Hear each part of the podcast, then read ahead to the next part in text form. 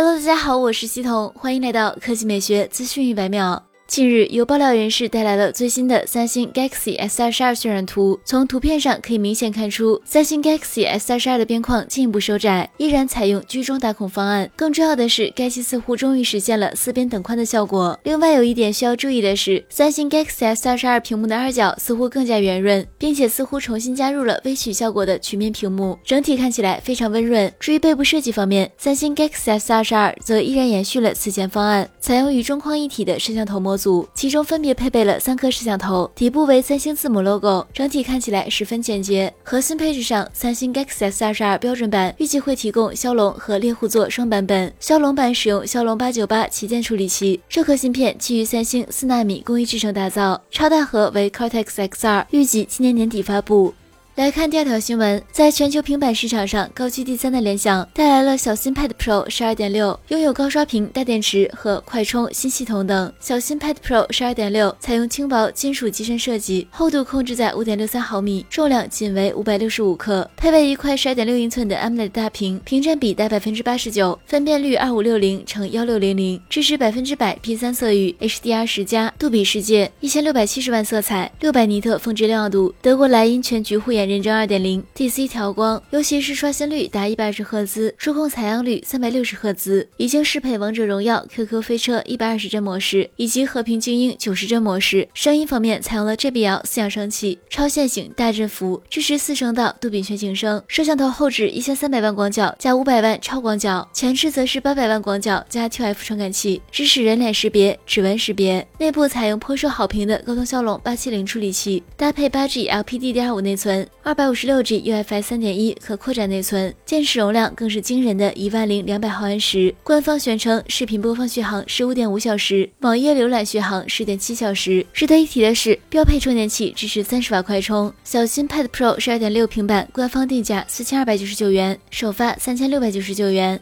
好了，以上就是本期科技美学资讯百秒的全部内容，我们明天再见。